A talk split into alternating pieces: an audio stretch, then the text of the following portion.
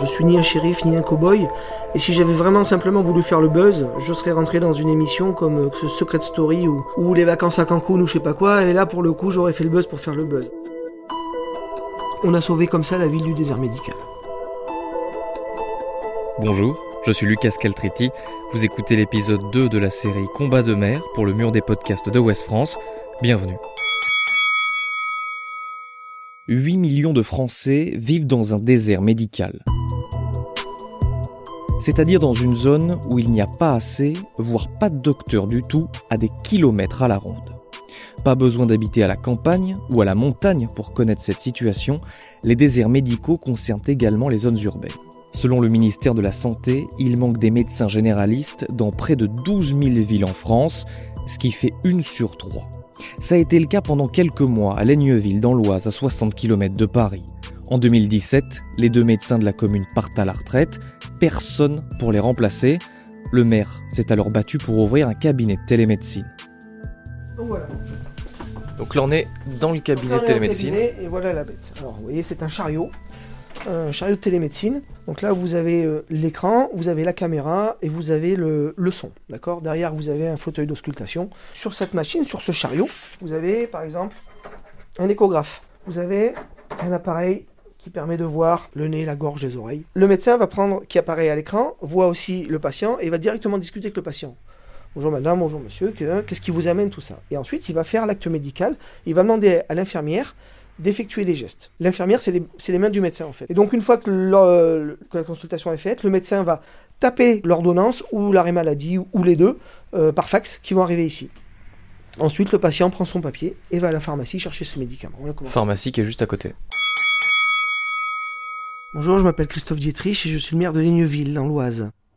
Au mois de mai 2017, je me suis retrouvé confronté à l'impossibilité de pouvoir faire constater un décès à domicile. Et en fait, tout est parti de là. Donc d'un côté, impossible de trouver des médecins, et de l'autre, euh, des situations de plus en plus sordides. Ce jour-là, j'ai passé 8 heures de ma journée à batailler entre la sous-préfecture, l'agence régionale de santé et le SAMU pour réussir à faire constater un décès. Et euh, je me rappelle quand je suis rentré chez moi, j'étais très très en colère et heureusement tous les jours je vais courir avec mon chien, je fais mes 10 km et ça me permet de me vider un peu l'esprit. Et c'est à ce moment-là qu'a germé euh, une idée euh, un peu particulière, c'est-à-dire que puisqu'on était face à une situation totalement stupide, j'avais décidé de dénoncer la stupidité de cette situation par la stupidité d'une d'un arrêté. Et donc j'ai interdit aux habitants de mourir à domicile. Alors il y en a beaucoup qui l'ont pris au premier degré. Je me rappelle des commentaires où il y en a un qui disait mais qu'est-ce qu'il est con ce maire. Et puis il y en a qui ont compris la démarche parce qu'ils lisaient l'article aussi. Et en fait euh, ça fait un peu le buzz. Et euh, en Alsace il y a un médecin, un professeur, le professeur Saint-Calbre, qui a entendu euh, cette petite brève.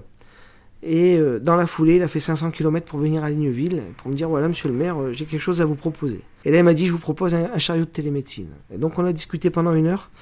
Je lui dit écoutez, monsieur, moi, j'y crois pas. Rien ne remplacera jamais la présence d'un médecin. Donc, c'est pour vous dire un petit peu d'où on partait. Et donc, euh, j'ai continué à chercher des médecins, et bien évidemment, euh, j'ai trouvé personne. Voilà.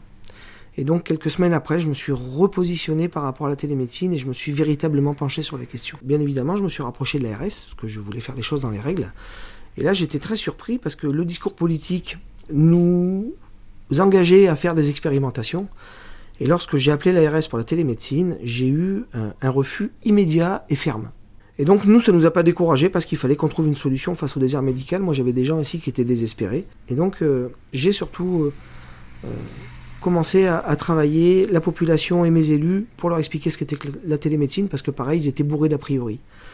Et donc pendant 18 mois, pendant 18 mois, on a fait des démonstrations publiques.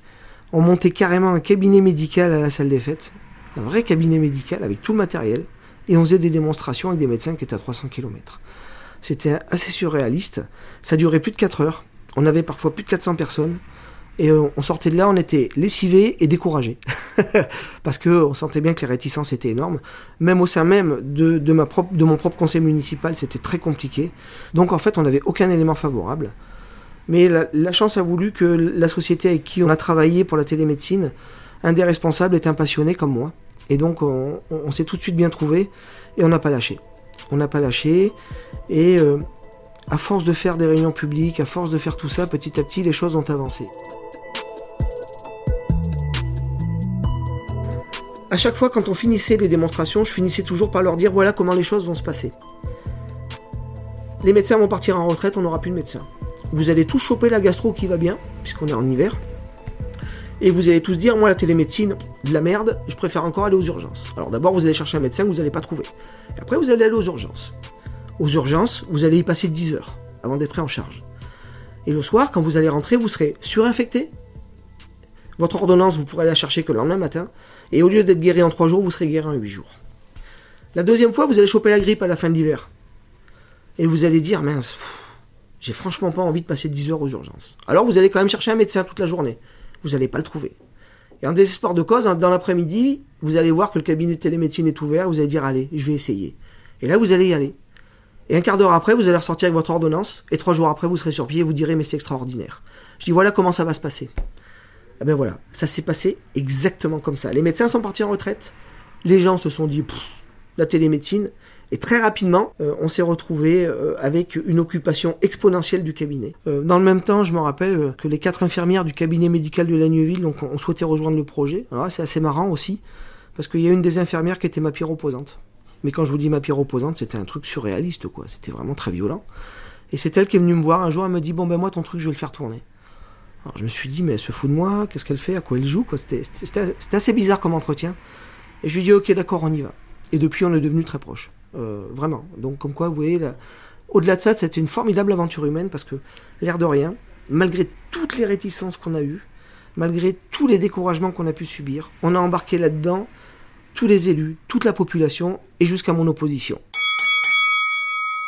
Et, donc, le cabinet s'est monté comme ça, contre l'ARS, contre l'administration, euh, contre le ministère de la Santé aussi, parce qu'on ne nous a pas laissé d'autre choix. Et donc, euh, on a décidé à Laigneville de prendre en charge les consultations médicales et d'ouvrir ce cabinet gratuitement à la population. Et donc on a ouvert le 21 juin 2018 et c'était dur parce que je me rappelle la veille euh, l'ARS avait menacé mes quatre infirmières de leur retirer leur diplôme s'ils ouvraient le cabinet avec moi. Et donc on était dans le bureau, j'avais dit aux filles si vous abandonnez là, je vous en voudrais jamais. Et elles m'ont dit mais Christophe, on va au bout, quoi. Et alors, on s'attendait à faire une vingtaine de visites en, juin-juillet. Et dès le mois de juillet, on a fait plus de 100 visites d'entrée de jeu. Aujourd'hui, ça fait un an et demi qu'il tourne ce cabinet. On a plus de 1000 patients réguliers. Et l'immense majorité des gens qui viennent au cabinet de télémédecine reviennent systématiquement et ne cherchent plus à aller chez leur médecin lorsqu'ils en ont un. Et donc, pour l'instant, on n'est toujours pas reconnu par l'ARS. Donc le cabinet, enfin les consultations sont toujours entièrement gratuites pour la population. On reçoit la population euh, sans faire aucune restriction, c'est-à-dire que je me refuse catégoriquement à faire la moindre discrimination entre les habitants de Laigneville et ceux qui viennent de l'extérieur en matière de santé publique. Je sais qu'il y a des habitants de Laigneville qui râlent un peu en disant c'est notre argent. Je mais de toute manière, euh, si euh, on acceptait que les gens de Laigneville, ça nous coûterait aussi cher. Ça nous coûte à peu près 100 000 euros par an. Et au final, on a sauvé comme ça la ville du désert médical. Il n'y a rien qui m'a empêché de dormir pendant 6 ans euh, au sein de la commune, pourtant il y a eu du boulot. Les seules fois où j'ai effectivement eu du mal à dormir, c'est euh, lorsque j'ai eu ce combat à mener pour pouvoir ouvrir ce cabinet de télémédecine. D'un point de vue personnel, c'est compliqué parce qu'en plus, il fallait que j'arrive à, convaincre la population et les élus que c'était la bonne solution. Donc euh, je vous cache pas qu'avec les quatre infirmières, parfois on a vécu des grands moments de solitude. Ça a été un véritable combat. On parle de combat, ouais, moi j'aime pas trop cette notion, mais effectivement ça a été un combat. Parce que d'un côté il y a le discours politique et de l'autre il y a la réalité du terrain et c'est totalement différent. Ce qui est intéressant avec vous, c'est que on a l'impression, quand on vous connaît pas trop, quand on regarde très vite les journaux ou ne serait-ce que les titres sur Google, que vous avez un peu une politique du buzz. Vous êtes revenu dans l'actualité récemment parce que vous faites le, retour à l'envoyeur, comme, euh, comme vous dites. Donc en fait, vous prenez euh, des ordures que des gens ont laissées illégalement euh, dans la nature et vous les ramenez chez eux. Vous avez fait cet arrêt il y a deux ans et demi.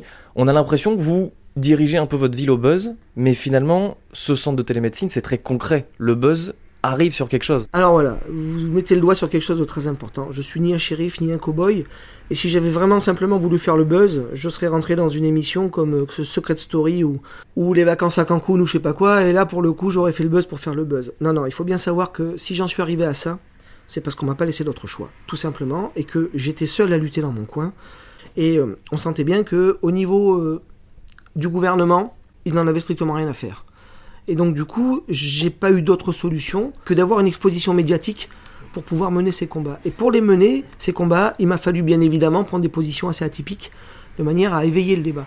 Le, faire du buzz pour faire le buzz, s'il n'y a pas de résultat derrière, je vous garantis que vous tenez pas la route. Euh, moi, lorsque je l'ai fait, c'est pour des raisons très concrètes.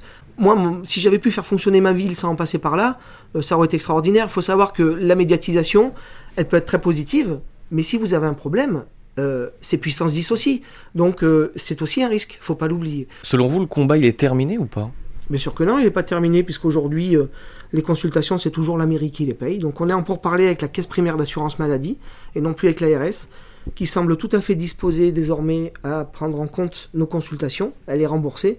Donc aujourd'hui, on est dans une démarche qui euh, vise à reconnaître euh, notre cabinet euh, au niveau de la CPM. J'ai bon espoir que ça aboutisse assez rapidement. Après, vous savez, en termes, en termes administratifs, le terme rapidement, ça veut tout dire. Mais en tout cas, ils sont dans de bonnes dispositions par rapport à l'ARS. Vous venez d'écouter l'épisode 2 de Combat de mer, un podcast Ouest France. S'il vous a plu, n'hésitez pas à le partager sur les réseaux sociaux ou en parler autour de vous. Merci à Christophe Dietrich, maire de Laigneville dans l'Oise pour son témoignage. À bientôt pour l'épisode 3.